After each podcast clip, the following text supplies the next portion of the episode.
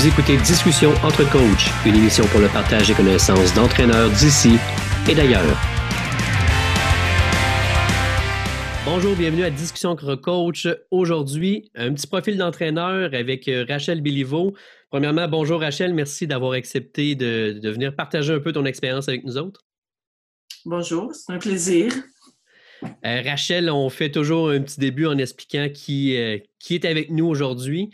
Euh, la première chose, ta 30e année comme, comme entraîneur à McGill, moi, ça fait cinq ans que j'ai, puis je vais le dire pour vous, j'ai la chance de pouvoir apprendre à tes côtés. puis, puis, on voit que le coaching, ça s'acquiert avec le temps et l'expérience. Puis ben, je peux partager une expérience de 30 ans avec toi depuis cinq ans. Fait que je suis, je suis vraiment chanceux de ça. En plus de tes 30 années à McGill, euh, tu as été une athlète sur l'équipe nationale durant quelques années. Tu es même allé aux Olympiques avec euh, l'équipe nationale féminine. Euh, tu as entraîné des équipes scolaires, civiles, collégiales des deux à Sherbrooke et tu as entraîné des équipes du Québec. Un CV assez rempli en 30 ans de, carrière. puis, je commencerai rapidement avec une première question. vu qu'on est dans une pandémie, comment ton rôle s'est adapté comme entraîneur cette année avec cette pandémie-là? En fait, euh, je pense que je l'ai vécu un peu, comme tout le monde.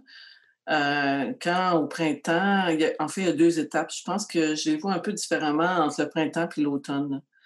Euh, le printemps, quand c'est arrivé, c'est bon, qu'est-ce qui se passe? on a eu un, arrêt brut de toutes nos activités du jour au lendemain.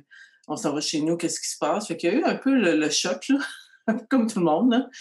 Euh, OK, on arrête. Puis au début, on se rappelle bien, c'était pour deux semaines, hein? Oui. Fait que, oh, OK, bon, on a une petite pause de deux semaines. Euh, nous, season, comme la, saison après la saison, on, reprenait l'entraînement avec les athlètes. Puis euh, je me rappelle très bien, là, je dis, bon, on ne sait pas trop ce qui se passe, on s'en va chez nous. Puis, ah, je suis fatiguée, je vais me reposer. Fait que première étape, je vais me reposer. Là, on a deux semaines off, là, let's go tout le monde, tu sais. Euh, puis au niveau euh, de ce qui allait se passer, ben il n'y a personne qui était certain. Est-ce qu'on allait euh, avoir un emploi? Est-ce qu'on allait être payé? Est-ce qu'on continuait à coacher? Qu'est-ce qui se passe? Fait qu'il y a eu comme deux semaines de délai où ce que tout le monde était un peu perdu, nous inclus. Puis après ça, ben OK, là maintenant on est là-dedans, puis comment est-ce qu'on enligne nos affaires? Fait qu'on a revisé un petit peu et à ce moment-là, toutes les méthodes de technologie sont sorties, sont apparues. Euh, les Zooms, les Teams et compagnie. Euh, fait que là, on a essayé de s'approprier ces façons de faire là, puis de se réajuster par après euh, pour le reste du printemps.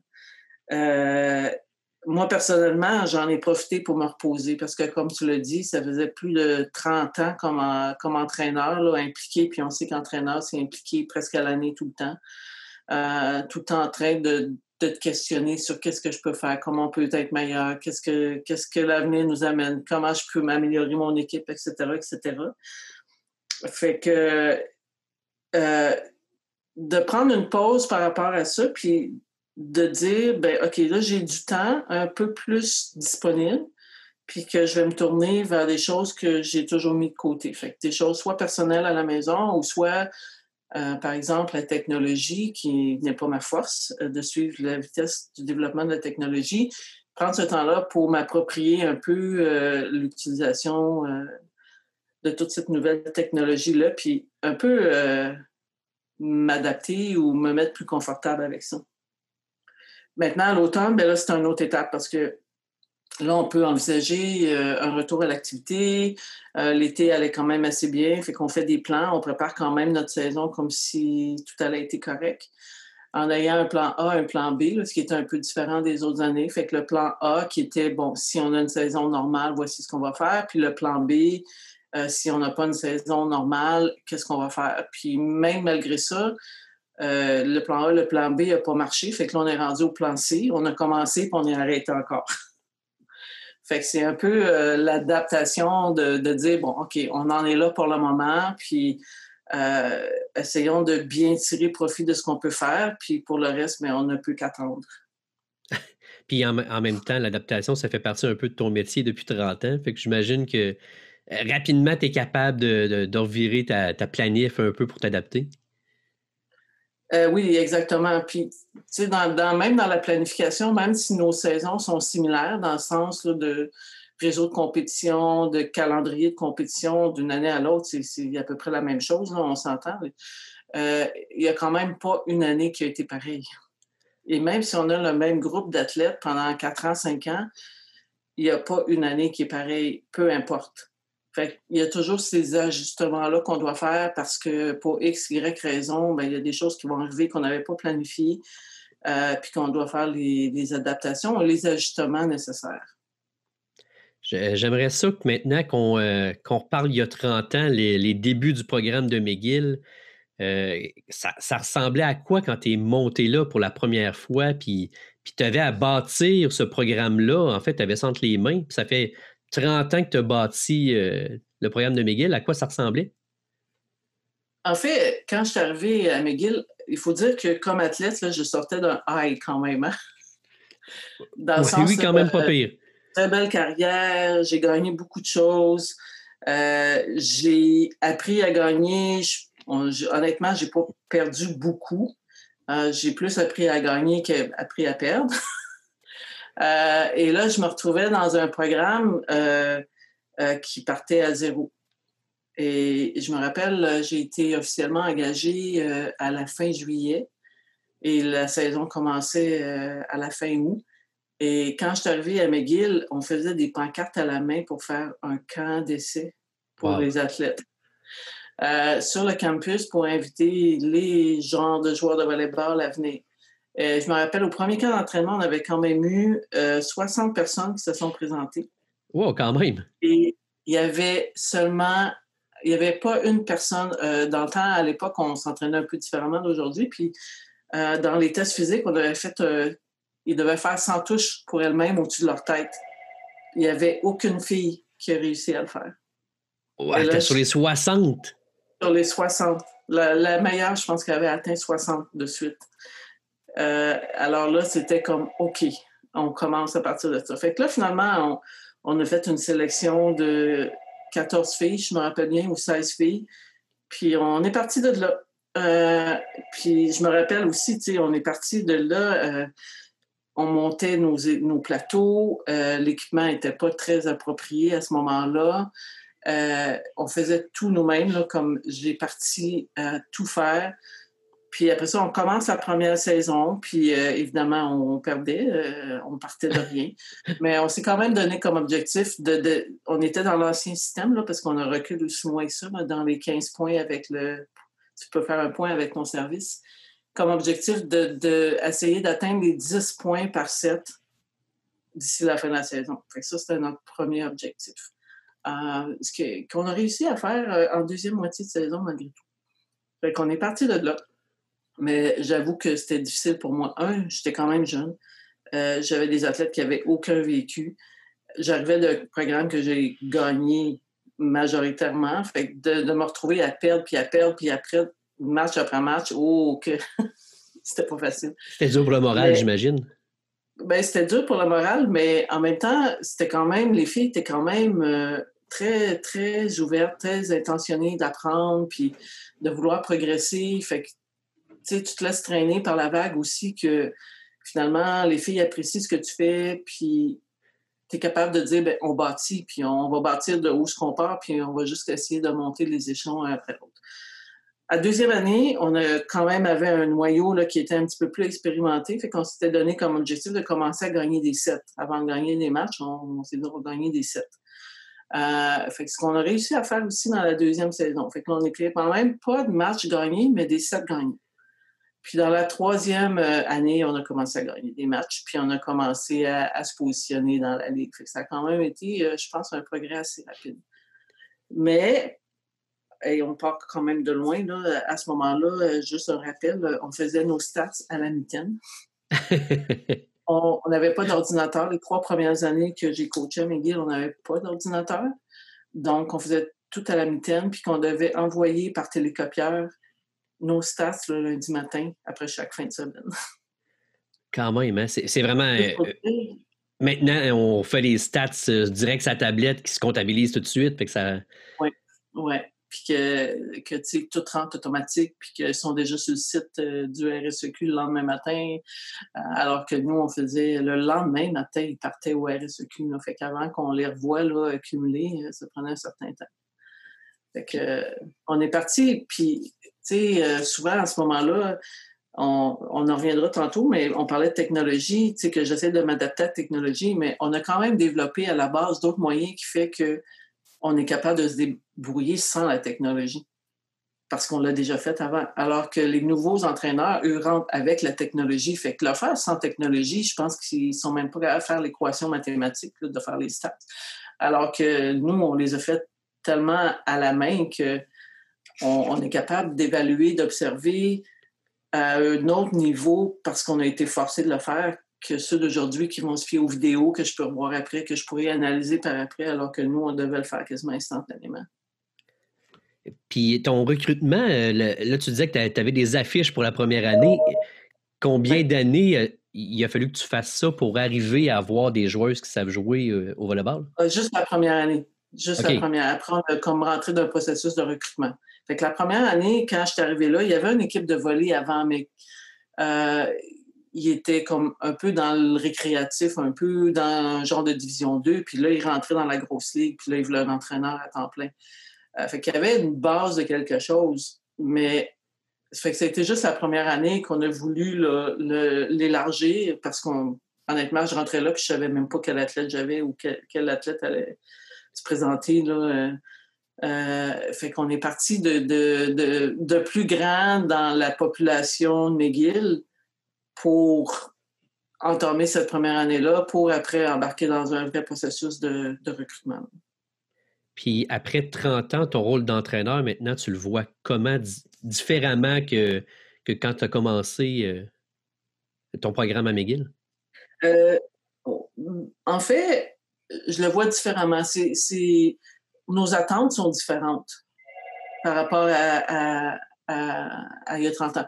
Mais quand j'ai commencé, une fois que j'ai commencé à goûter à la victoire à ma troisième année, euh, la quatrième année, euh, on a quand même été chanceux. C'est ma cinquième année, on, est, on s'est rendu au championnat canadien. Quand même assez rapidement. 96, oui, premier championnat canadien. Fait que ça s'est fait quand même assez vite. Et tout de suite après, nos attentes sont montées dans le plafond, là, excusez l'expression, mais Euh, on vient d'aller au championnat canadien. On avait fini sixième sur huit dans notre premier championnat canadien. Mais là, les attentes l'année d'après et les autres années euh, euh, sont montées rapidement. Mais finalement, on se rend compte que l'objectif primaire, c'est quel genre d'athlète que j'ai dans mon gymnase, qu'est-ce qu'on peut arriver à, à obtenir avec ce groupe d'athlètes-là, quelles sont les motivations des filles.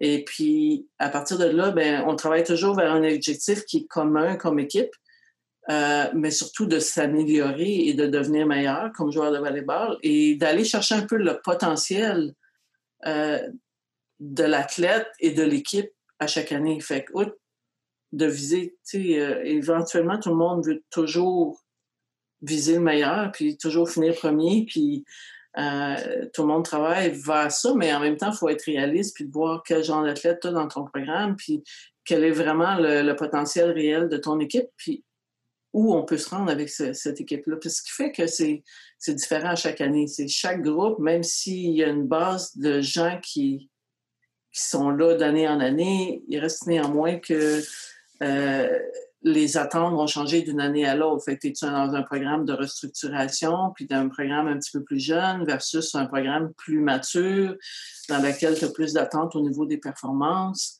Euh, fait que, c'est un roulement. Là. Fait qu'avec les 30 années, à un moment donné, tu pars, tu es dans un cycle un peu plus bas, tu essaies de monter, puis à un moment donné, tu arrives à ton meilleur. Là, tes attentes sont souvent plus élevées, la pression plus forte parce que c'est pas par rapport à la compétition de la ligue, c'est par rapport à tes attentes comme athlète, puis comme groupe. Et éventuellement, ben, euh, tu repasses sur un autre cycle. C'est quand même. Euh, euh, on parle de 30 ans. Moi, j'envisage ça comme 5 ou 6 cycles d'athlètes que j'ai eus avec lesquels on est parti d'un point X, Y, Z, puis on est monté le plus haut possible. Fait que, fait que, je le vois un peu comme ça. Puis euh, on essaie quand même de travailler pour amener l'athlète à vivre une belle expérience malgré tout. Parce que euh, pour la majorité, c'est pas des athlètes qui vont poursuivre leur carrière après. Puis à McGill, le niveau académique est quand même assez imposant. Euh, donc, il faut qu'on ait un certain équilibre entre le temps qu'on leur laisse de disponible pour faire leurs études, puis tout le temps qu'on peut optimiser pour la performance, l'entraînement, puis pour que l'équipe s'améliore. quand on est euh, euh, dans ce cycle-là, ben on évalue que oui, on a des étudiants qui sont à McGill, oui, ils vont avoir besoin de plus de temps, quel est notre potentiel, quel est notre intérêt. Nos athlètes ne vont majoritairement pas continuer après, c'est la fin de leur carrière. Fait que moi, je pense qu'il faut quand même qu'on vive une certaine expérience qui est positive, qui va les faire maturer euh, comme athlètes, comme personne, puis que quand ils vont quitter McGill, ben on, espère que ça va être des gens qui sont prêts à entrer sur le marché du travail, puis à être de bons leaders, euh, puis pour nous, de bons leaders au féminin en parlant de ça, en fait, au féminin, il n'y a pas beaucoup de coachs femmes. Il y en a de plus en plus, par contre, euh, maintenant. Mais on, revient, il y a 30 ans, les coachs femmes étaient presque inexistantes. Au Canada, vous étiez peut-être quatre euh, total. Puis là, j'avance un chiffre sans statistique, là, mais vous n'étiez pas beaucoup. Puis en même temps, il n'y avait pas d'avantage dans ces années-là comme on a maintenant pour les congés de maternité. Les employeurs étaient moins compréhensifs aussi pour ces choses-là tu as réussi comment à conjuguer ta vie familiale avec ta vie de coach, qui est très demandante à l'année, comme tu dis? Oui. Euh, en fait, il n'y en, avait pas beaucoup dans le temps, effectivement. Là, on n'était pas beaucoup. Puis, euh, je vais même dire, pour la majorité, celles qui étaient là étaient célibataires et, pas dans leur projet d'avenir d'avoir nécessairement des enfants. Fait c'était plus encore euh, la mère qui est coach, là, s'il n'y en avait pas beaucoup. Alors, moi, quand j'étais engagée à McGill, je n'avais pas encore d'enfants, mais c'était vraiment dans un projet à venir à court terme. Fait que là, il y avait le, dilemme, euh, euh, est-ce que je repousse mon projet encore? Mais là, avec la carrière d'athlète qui s'est étendue et l'attente d'avoir un emploi à temps plein aussi à ce moment-là, parce qu'à l'époque, les, opportunités dans l'entraînement, c'était pas comme aujourd'hui, il n'y en avait presque pas. Euh, alors, quand j'ai fait ma formation universitaire, j'avais quand même un côté développement genre kinésiologue, comme aujourd'hui on l'appellerait. Dans le temps, c'était conditionnement physique, spécialiste, et, entraînement. Puis, j'avais pas vraiment fait le côté enseignement, comme éducation physique. Mais honnêtement, on nous disait les opportunités d'emploi, il n'y en avait pas beaucoup. Fait que qu'est-ce qui allait se passer après les études, on n'en avait aucune idée. Euh, quand la porte s'est ouverte à McGill, mais on ne pouvait pas la refuser parce que pour 50 CV euh, que, l'université avait euh, ample choix de, choisir euh, qui il voulait. Fait qu'on on n'était pas là, on mettait pas nos conditions. Si on nous offrait un emploi, là, c'était oui, oui, oui, oui, tu sais. On s'était dessus le plus vite possible. mais sous quelles conditions, puis sous quelles conditions je travaillerais, etc. Fait qu'on a sauté sur l'opportunité. Maintenant, qu'est-ce qu'on fait? je voulais avoir des enfants, puis on était, on avait planifié d'en avoir à ce moment-là. Ben, j'ai pris le risque de le faire pareil. et ça a comme fonctionné. Fait que deux mois et demi après mon, mon engagement, euh, je tombe enceinte et là, je devais aller voir mon patron pour lui annoncer. J'ai vu au départ une phase de découragement, mais dans le temps, on n'avait pas les moyens d'aujourd'hui de dire oh non, j'ai engagé une femme puis elle est enceinte. Mais finalement, je l'avais rassuré pour dire que j'allais accoucher après la saison, puis que j'allais reprendre dans l'autre saison, puis que si c'était correct avec lui, de me laisser mon été. Alors, ça m'a laissé deux mois dans l'été. Puis euh, j'ai effectivement accouché, heureusement, tout a bien été. Deux mois après la, naissance du premier enfant, ben, je, je recommençais l'autre saison. Ce qui est incroyable, là. On s'entend que maintenant, c'est presque inhumain qu'une femme pense faire ça. Inhumain, puis à l'époque, ben, les emplois, il n'y en avait tellement pas qu'on allait tout faire pour s'organiser. Puis en plus de ça, euh, euh, on déménageait de Sherbrooke à Montréal ou dans la région de Montréal au même moment. Parce que la première année, on n'était pas sûr de l'implication de McGill qu'on s'était comme donné. Euh, je vais rester à Sherbrooke, je vais voyager, puis l'année d'après, si tout va bien, on va faire le move de s'en venir à Montréal ou dans la région de Montréal. Fait là, on a fait ce déménagement-là en même temps que l'été que j'ai accouché. wow! Fait que, fait que c'est ça. Fait que finalement, ben, on est quand même, euh, on a réussi à trouver une gardienne qui était bonne. mon conjoint à l'époque avait pas encore d'emploi ici, fait que lui a passé un peu plus de temps à l'automne avec le premier enfant. Puis après ça, on a trouvé une gardienne qui était fiable avec quelques contacts qu'on avait dans le coin pour pouvoir se lancer dans le travail à temps plein. Fait qu'on a essayé vraiment d'ajuster ça comme ça. Puis avec les années, ben, finalement, j'en ai eu un deuxième. Puis j'ai bâti un équilibre sur une année plutôt que sur une semaine. Fait que la majorité des gens vont bâtir un, équilibre famille-travail sur la semaine. Les enfants vont à l'école le jour, on travaille, puis la fin de semaine, on est ensemble, etc. Ben nous, on, l'a plus bâti sur euh, pendant la saison universitaire, je vais être moins là, je vais être très occupée, mais je vais vraiment compenser pendant le reste de l'année. Fait qu'on a réussi à créer quand même un équilibre euh, familial par rapport à ça. Ça m'a forcé à refuser beaucoup de choses. Euh, j'ai accepté de prendre l'équipe du Québec en 2002, euh, une fois, où j'ai fait un été ou deux étés, je, crois un été, euh, que j'ai accepté de le faire puis de compromettre un peu mon été pour aller vivre l'expérience d'être entraîneur-chef de l'équipe du Québec. Mais j'aurais eu des opportunités d'aller assistant aux équipes nationales, aux fichus, des choses que j'ai refusées parce que dans mes priorités, c'était le moment de mes enfants. Fait qu'il faut que tu mettes un peu ton côté carrière sur la sellette euh, pour un certain moment, pouvoir venir puis accomplir mieux ce que tu faisais euh, puis ce que tu étais engagé pour. Fait que, euh, il y avait quand même le, dilemme de est-ce que j'aimerais me perfectionner puis aller voir tout puis être vraiment à jour, à jour, à jour versus euh, ben là, j'ai ma famille, j'ai mes enfants, mais je voudrais continuer à être coach quand même ou à être entraîneur quand même parce que il faut que ce soit possible qu'on puisse faire les deux, tu sais. Fait que finalement, ben, euh, on a réussi à faire un genre d'équilibre avec certains compromis, puis ça semble avoir quand même assez bien fonctionné. Puis, puis en même temps, j'imagine qu'avoir les enfants à la maison quand tu revenais, c'était dur de penser euh, tout le temps au volleyball parce que ben, ça, change un peu la concentration. Quand ils sont avec toi et ils veulent s'amuser, ben, c'est le moment présent pour eux qui est important. Oui, mais en fait, ça, c'était une bonne chose. Parce que je vais donner l'exemple, mettons, ton équipe joue vraiment mal, tu reviens chez vous, puis ça, ça, ça reste dans ta tête, puis tu essaies de trouver des réponses à ce qui s'est passé. Mais les enfants t'emmenaient complètement ailleurs. Puis ça, je trouve que c'était une bonne chose. Euh, c'était une bonne chose parce que en dedans d'une heure, autant tu pouvais être euh, émotionnel ou dérangé ou euh, eux, ils t'emmenaient complètement ailleurs. Ça, j'ai trouvé que c'était quand même quelque chose de très positif. de me forcer de décrocher de ça. Ça donne un équilibre un peu plus sain, j'imagine aussi. Hein? Oui, tout à fait. Fait que non, ça, j'ai été, j'ai trouvé que ça a été une bonne chose. Puis que maintenant que les enfants sont grands et qu'ils sont autonomes, c'est moi qui dois me parler pour décrocher. Parce que là, il n'y a pas de situation qui va faire que, je vais décrocher euh, aussi facilement.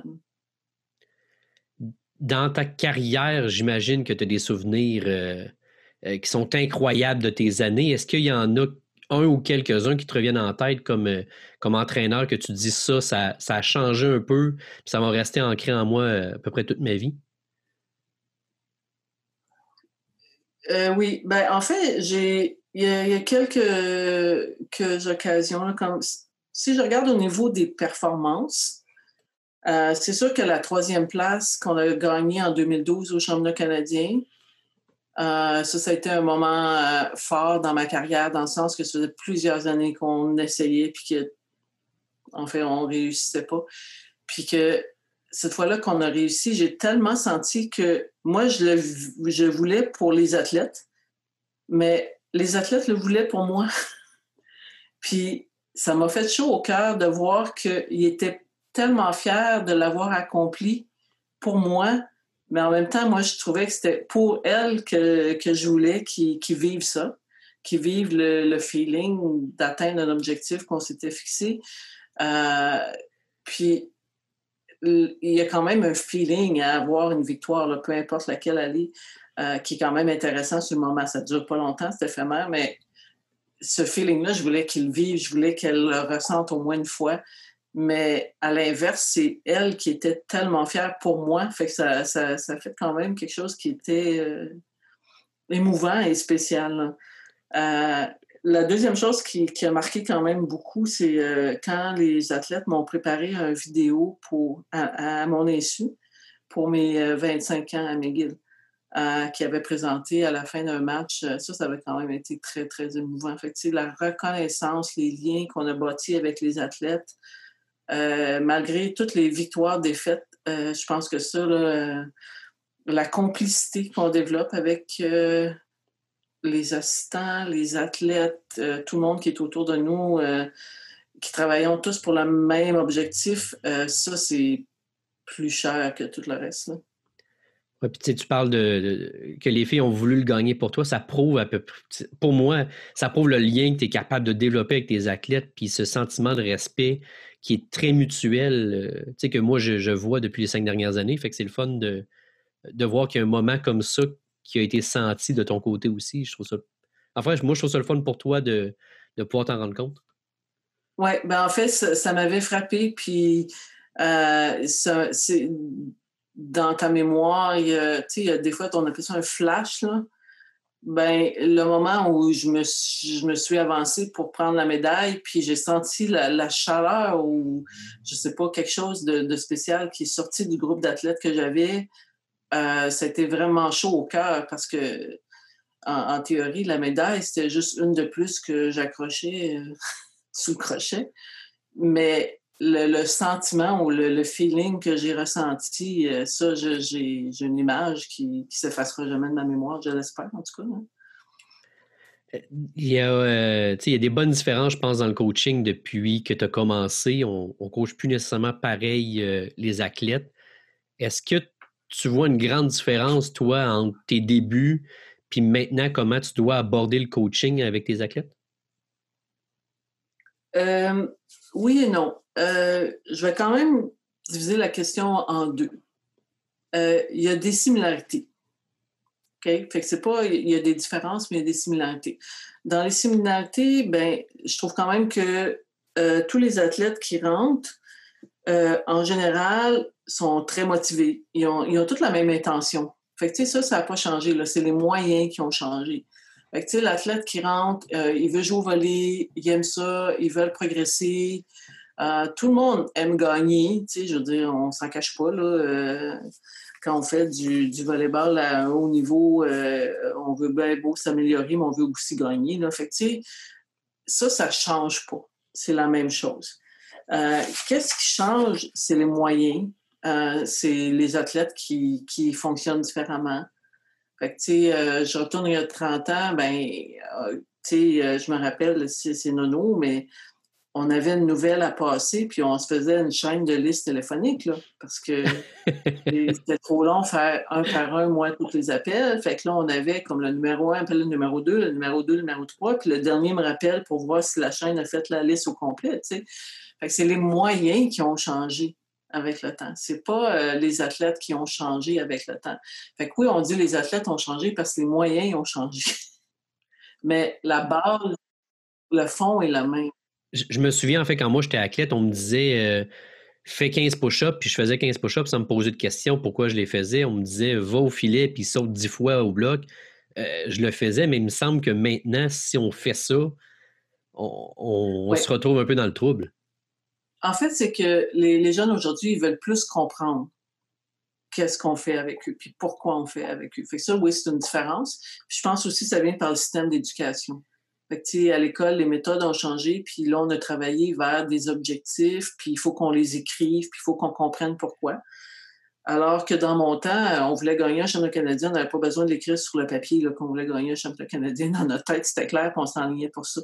Mais eux, ils ont plus des processus. Fait que, avec le, le développement de la science, euh, avec les psychologues sportifs, avec tout ça qui a fait que le sport a évolué.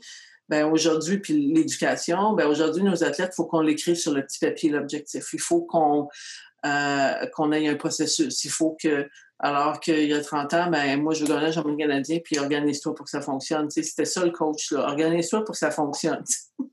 moi, je vais faire ce que tu dis. Alors qu'aujourd'hui, euh, on va questionner, on veut comprendre pourquoi, puis on, va embarquer dans le même processus. Mais moi, souvent, je trouve la différence, c'est que euh, aujourd'hui, les moyens sont là pour tout le monde. Fait que tout le monde part plus égal qu'avant. Fait que, tu sais, je vais reculer dans mon temps, faire quatre entraînements par semaine. Euh, quand j'étais juvénile, j'étais peut-être la seule à faire ça. Fait que c'est sûr que j'allais devenir meilleure que les autres avec un, bon entraîneur puis une qualité d'entraînement qui, qui, dépasse la moyenne. On allait devenir meilleur. Mais aujourd'hui, tout le monde a les mêmes moyens, les mêmes formations. La... Fait qu'on part tous à un niveau égal. Fait que la compétition est beaucoup plus intense et difficile et égale qu'on recule il y a plusieurs années.